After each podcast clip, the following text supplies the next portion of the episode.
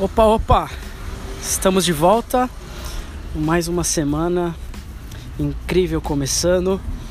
Hoje participando aí de mais uma palestra do Dr. Sérgio Felipe, que tem sido um, uma grande inspiração para novas atitudes, para autocura. É, ele é o meu médico aí que está cuidando de mim toda segunda-feira, ou pelo menos as que eu consigo participar. Tô por aqui. E aí trocando aquela quarta-feira que eu fazia os episódios pós-terapia. Tô agora fazendo os episódios pós-palestra psicoterapêutica e espiritual.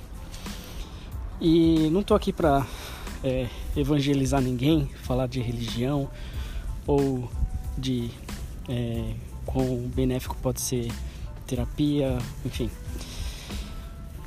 Meu objetivo com esses episódios de segunda-feira é compartilhar um pouco do e aprendi que eu tenho é, toda vez que eu participo desses encontros.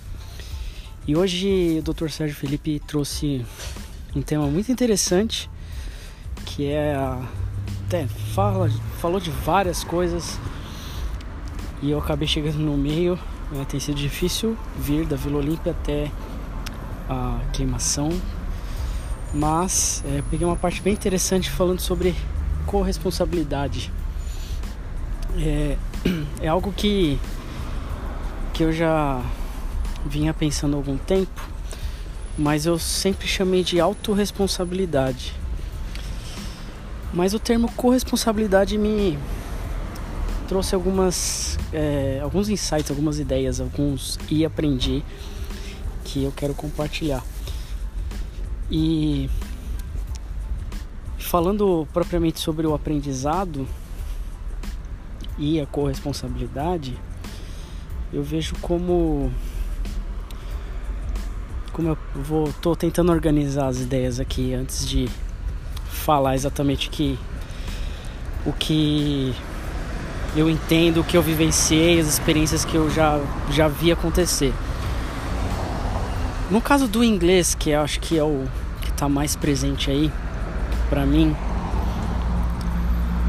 você não falar inglês, é, eu acho que eu já falei sobre isso em um outro episódio, é quase como egoísmo, porque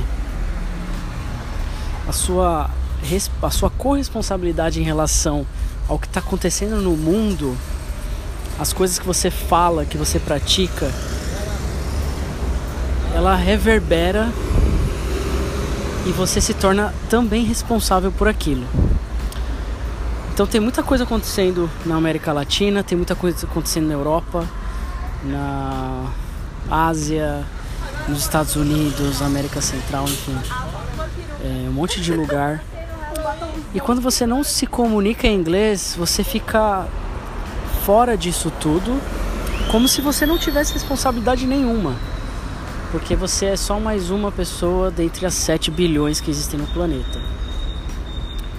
É, assim como o fato de você é, não comer carne, o fato de você não propagar o ódio, é, não, não ajudar o próximo, é, são, são atos que às vezes é, a gente tem, eu me coloco aí nesse grupo, e a gente não para para perceber que o fato de a gente não se sentir envolvido, de não estar ali no meio, não significa que não, é, não, estejamos ou não, não somos responsáveis por aquilo. Obviamente eu tô trazendo tô trazendo isso tá um pouco até confuso para eu tentar explicar isso e, e eu vou deixar esse episódio gravado porque às vezes é, é difícil digerir algumas informações e ainda mais uma informação que eu acabei de receber e traduzir ela na, na melhor palavra, né? Deixá-la mais mastigada. Mas é quase como você vê alguém é, apanhando na rua e você não faz nada. Você não tem nada a ver com aquela situação, mas você está presenciando aquilo, você se torna responsável, corresponsável sobre o que está acontecendo.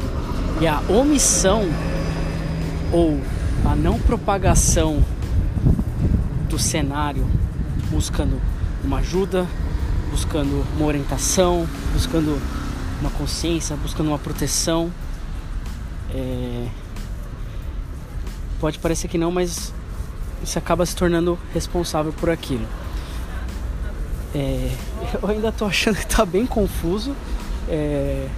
E depois dessa última explicação, eu tô quase cancelando esse episódio. Mas é também até uma forma de de mostrar para você que está me ouvindo que o aprendizado ele acontece no erro.